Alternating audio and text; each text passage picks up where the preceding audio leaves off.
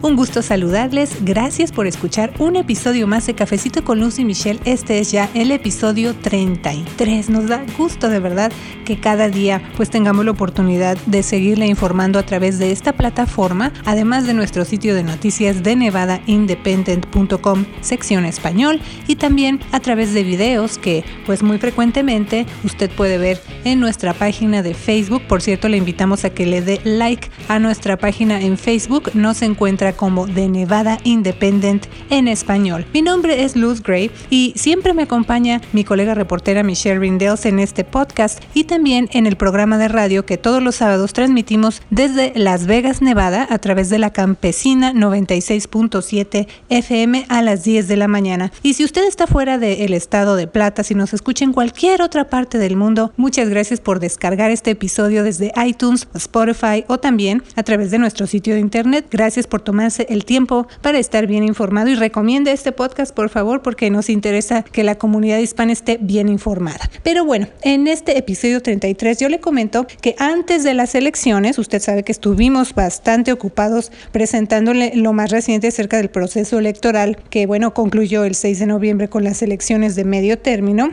Tuve la oportunidad de irme con este micrófono viajero, como yo le llamo, a las oficinas del superintendente Jesús Jara, superintendente del Distrito Escolar del Condado Clark. Él nos recibió allí y hablamos de diversos temas, entre ellos, desde luego, pues la seguridad escolar, cuáles son sus prioridades. Él tiene poco tiempo de haber tomado su cargo aquí en Las Vegas. ¿Qué le han dicho los padres de familia? También, pues, se ha sentado con estudiantes. Yo le pregunté qué le han dicho los estudiantes, qué es lo que le están pidiendo y él también como superintendente, ¿qué es lo que va a pedir el próximo año ya que comienza la legislatura estatal? Y yo le quiero comentar que unos días después de haber hecho esta entrevista, más o menos por allí a mediados de octubre, precisamente el superintendente Jara y el jefe de la policía del distrito escolar, como bien informó nuestra compañera reportera Jackie Valley, anunciaron que estudiantes tanto de secundaria como de preparatoria estarían sujetos a búsquedas aleatorias con la esperanza pues de disuadir o detener a que los estudiantes lleven armas o drogas al campus escolar. Y es que, por ejemplo, reportaba nuestra compañera Jackie Valley que tan solo en lo que va de este año académico, la policía escolar ha confiscado 11 armas de fuego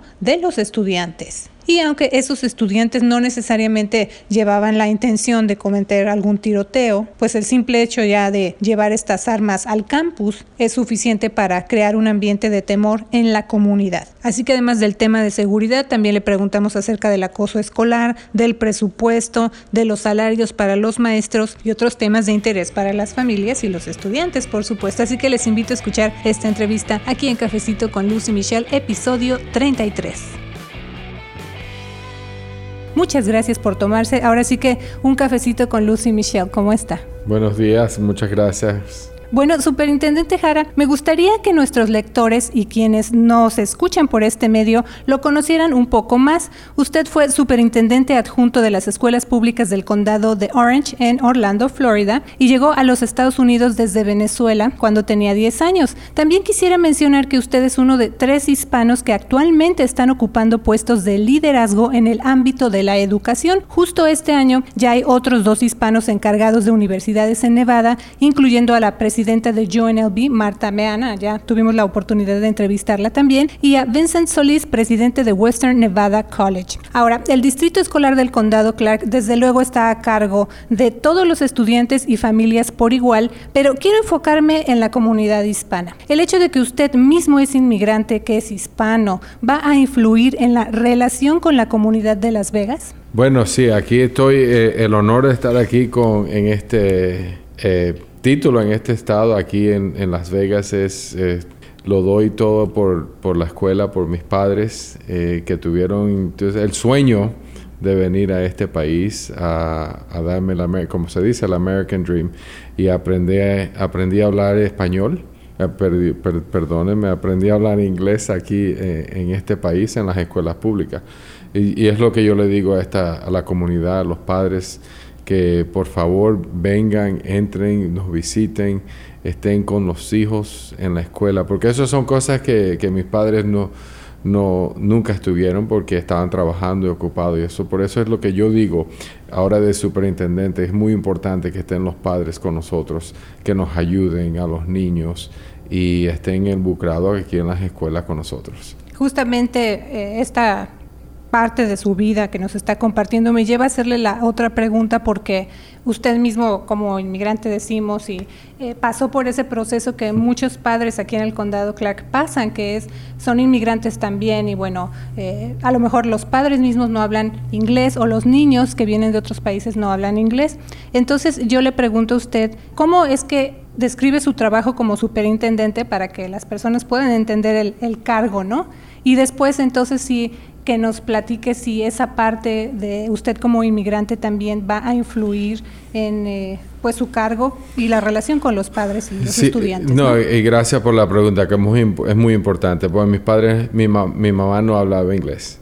Eh, y entonces ella pensaba que nosotros veníamos a la, a la casa y estábamos ayudándola y, y estar ahí ayudándola a hacer las tareas y no podía, no nos podía ayudar porque entonces ella empezó y le digo a los padres que busquen dónde aprender inglés para que puedan ayudar a los niños, pero aunque eso vengan a la escuela porque ahí están los recursos eh, con nosotros para nos poder, poder ayudarlos a ellos. Eh, tenemos el Faces, yo he ido a la, a, la comunidad donde nosotros estamos ayudando eh, a los padres para que hablen inglés, es muy importante, pero también yo me pongo, cuando veo a los niños que llegan aquí, me veo ahí cuando yo llegué en cuarto grado. Eh, cuando yo llegué a Miami en cuarto grado estaba con el miedo para cómo yo adaptarme a, un, aprender a hablar inglés y, en las clases y en los estudios muy, tenía mucho miedo, entonces por eso fue los profesores que me aceptaron y me ayudaron, los amigos. Y eso es que le digo a, a los padres que estén ahí, ayuden a los niños y vengan a la escuela a buscar la ayuda, porque ahí las tenemos, los recursos están en la escuela y hablen con los profesores y los directores. Siempre vengan. Y si no saben inglés, que vengan de todas maneras, porque nosotros tenemos que buscar los recursos para ayudarlos. Es muy importante que estén con nosotros como, como amigos, como compañeros, eh, a, ayudarlos. Y, y, yo me veo que es muy importante yo dar, eh, como se dice, give back a, esta comunidad. Algo porque, de regreso, digamos. A, eh, regreso a la comunidad y a todos los niños, porque yo, como yo veo a la familia mía, a mi mamá, yo hablo de ella siempre, porque mi mamá, eh, lo la posibilidad mía donde yo estoy ahora, eh, mi mamá no, no terminó el high school, ella nada más al sexto grado, y con cinco hijos en este país fue por la educación pública. Sí, y también eh, le comento, y le recuerdo a usted que vaya a todos los episodios de Cafecito con Lucy Michelle, porque tenemos uno precisamente donde entrevistamos a representantes de Faces para que nos hablaran de todos los recursos que están disponibles. Pero la otra pregunta que le hacía, señor Jara, es, ¿cómo describiría usted para la comunidad el cargo que usted tiene? ¿Qué, es ser un superintendente, no? bueno, yo estoy encargado de todo. Eh, y es una, eh, yo no digo es el, superintendente de un sistema escolar, pero yo lo veo como una corporación, porque el, el presupuesto es 2.0 billones de dólares. Eh, tenemos 42 mil eh, empleados, 321 mil estudiantes en este sistema, a 360 escuelas. Entonces yo estoy encargado nada de la educación de todos los niños, Ah, pero también, yo digo, una compañía de transportación, una compañía de food service le dan, porque le damos comida a todos los niños en una escuela, la financia, el presupuesto, eh, y también, eso es lo eh, aquí en las escuelas, y también una de las, eh, como yo digo, las prioridades mías es buscar más dinero ah, del Estado para los niños, para que nos den más dinero para la educación. Así que es, es muy importante de todo el trabajo que yo tengo, pero yo, este, yo lo que digo es el mejor trabajo que yo he tenido en mi vida.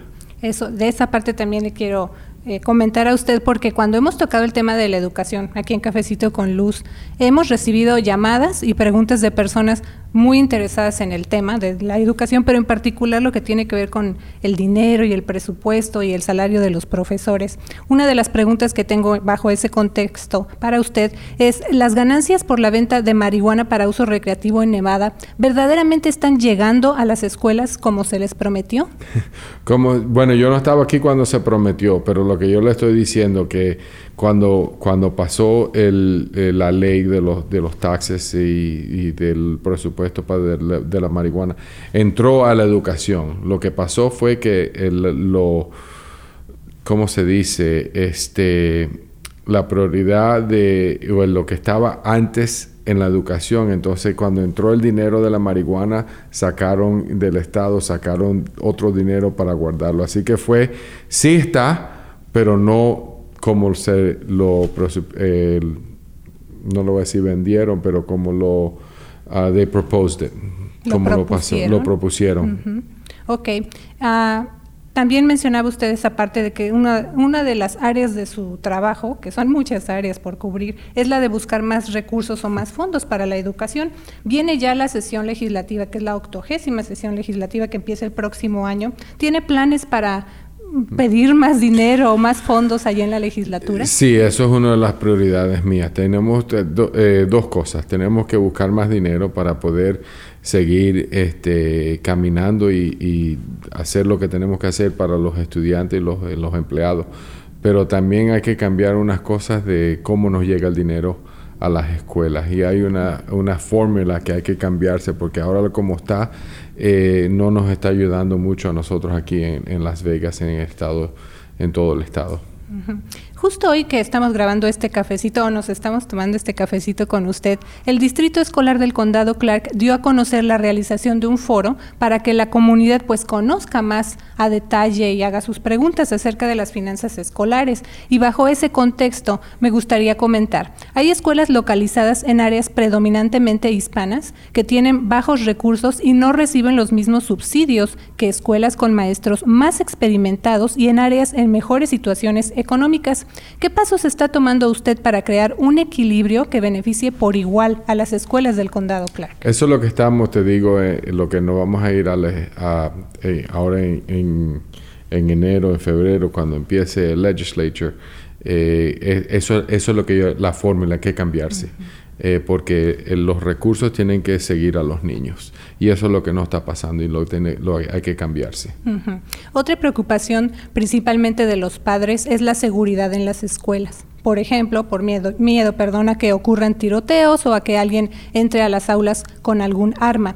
Hemos reportado que una de sus metas, junto con otras autoridades, es implementar una conexión más eficaz con las entidades encargadas de velar por la seguridad de docentes y alumnos, incluyendo, por ejemplo, un nuevo programa de radios para establecer una comunicación directa entre la Policía del Distrito Escolar del Condado Clark y los centros educativos que forman parte del distrito escolar. El Distrito Escolar del Condado Clark es el quinto más grande del país. Usted indicó que tenía la meta de visitar al menos 100 escuelas y llevar a, cabo al menos 100 juntas comunitarias en los primeros tres meses de haber ocupado su cargo y también se ha tomado cafecitos con la comunidad a través de eventos Java o Java con Jara. y bueno, en el sentido de eh, la seguridad escolar, que como le digo es una preocupación de las más grandes. ¿Qué, le puede decir a la comunidad, a los padres, a los estudiantes? Bueno, lo que yo le digo a la comunidad es lo mismo. Yo soy, antes de ser superintendente, soy padre también. Eh, y eso es una cosa que, que yo lo tengo mucho cerca del corazón mío. De todos los, los 321 mil estudiantes son como son hijos míos. Y, y, yo, cuando los padres nos mandan a los niños, es la el cargo que yo tengo que estén seguros. Eh, y eso es muy importante para mí. Entonces yo le digo que eso es algo que estamos siempre buscar cómo mejorar las técnicas de siempre mejorar con la policía. Eso es lo que estamos estudiando ahora. Pero los tiroteos y esas cosas, eso es de la comunidad. Eso es algo que toda la comunidad entera tiene que cambiar y tiene que arreglar. Así que yo estoy este, encantando, encantado de seguir esa conversación con la comunidad entera porque las cosas que nos está pasando afuera está entrando a las escuelas y, es un problema muy grande para nosotros. Eso es lo segundo. Y, y lo que le digo también es que yo visité, terminé creo que terminé la semana pasada, de las 100 que iba a hacer, hice 112 o 120 y pico eh, eh, citas en, los primeros 90 días. He hablado con mucha gente y, tenemos muchos planes para mejorar eh, la educación en este condado. Y esa también es otra parte, ya que hablamos de tomarse estos cafecitos o estas visitas que hace con la comunidad, que pues usted prácticamente acaba de llegar ¿Qué es lo que le han dicho en esas conversaciones los padres y también los estudiantes? De todo. Me han dicho lo que, lo que estamos hablando, el presupuesto, la seguridad, la educación, eh, están preocupados cosas que no, de que, que, no tenemos suficientes recursos, las clases están eh, muchos estudiantes en los salones, así que me han dicho de todo, entonces eso es lo que me ha ayudado a mí a estar eh, formulando el plan para seguir adelante. Y bueno, parte también de ese tema de sentirse seguros en las escuelas tiene que ver con el tema del bullying o el acoso escolar. ¿Cuál es su meta con respecto a este tema, que es otra preocupación también? Eso es cosa que hay que, de, la seguridad de los niños. Eh, y lo que les digo a los padres es que vengan y nos digan, porque si no sabemos eh, lo que está pasando, porque tú sabes, los niños si no, no es como antes, que en el parque, en el patio, lo están eh, el bullying molestando. Ahora son electrónicos en, los teléfonos, en el social media. Lo que nosotros necesitamos es saber para poder arreglar lo que está pasando. Y por eso yo le digo, tenemos el app eh, Safe Voice para que los, para que los niños eh, puedan mandar el mensaje anónimos para nosotros poder arreglar y estar tratando de mejorar la, la situación para ellos. También le quiero preguntar, bueno, hemos hablado del tema de la seguridad, del presupuesto, de bullying, pero cuando usted llega, ahora sí que por primera vez aquí a Las Vegas y empieza ya a realizar su trabajo, ¿qué fue eh, lo primero que le llamó la atención o cuáles fueron los temas que usted dijo, esto lo tenemos que arreglar, esto tiene que ser una prioridad? El presupuesto es la prioridad, eso es lo que hay que arreglar y también eso es lo más, porque si tenemos más recursos podemos hacer más para los niños. Bueno, decíamos ya ha tenido la oportunidad de convivir con académicos, estudiantes y familias desde que usted asumió su cargo a mediados de junio, junio perdón, de este año. ¿Cómo lo ha recibido Las Vegas? Eh, yo, bueno, yo lo digo siempre, es lo que me da energía todos los días. Esta comunidad sí quiere que nosotros seguimos adelante. Esta comunidad quiere todos los padres, los niños, eh, la comunidad de los negocios, quieren que los niños mejoren la vida. Así que, eh, como yo digo, me, la energía que me da de cada vez que yo hablo con alguien que quiere mejorar la vida de los niños, eso es lo que me da la energía a mí todos los días. Y bueno, pues algún otro punto que a usted le gustaría agregar, ahora sí que aprovechando que estamos llegando a la comunidad hispana y que tantas personas dicen, ay, al fin llegó alguien que habla español también y se identifican de alguna manera, ¿no? No, sí, claro, bueno, que vengan, le digo, vengan a la escuela, no, no esperen que vosotros vayamos para ellos, que vengan, entran a la escuela toquen la puerta para que nos vengan a ayudar. Eso es lo que yo le digo y les digo que estoy muy encantado de estar aquí con este trabajo.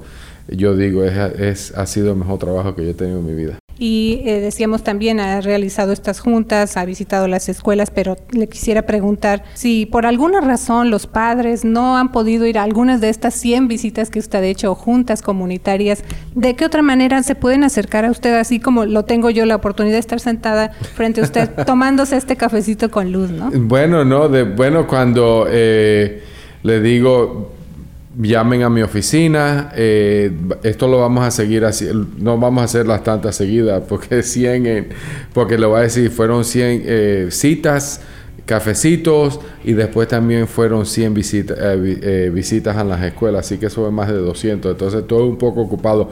Ahora vamos a seguir haciendo, pero eso va a ser después, más tarde. Perfecto. Bueno, pues le agradecemos mucho por tomarse este cafecito con Lucy Michelle y también gracias a usted por sintonizar este programa y también por descargar todos los episodios de Cafecito con Luz y Michelle, el podcast en español de The Nevada Independent en español. Les saluda Luz Gray, yo soy editora asociada con The Nevada Independent en español, nuestro estado, nuestras noticias, nuestra voz.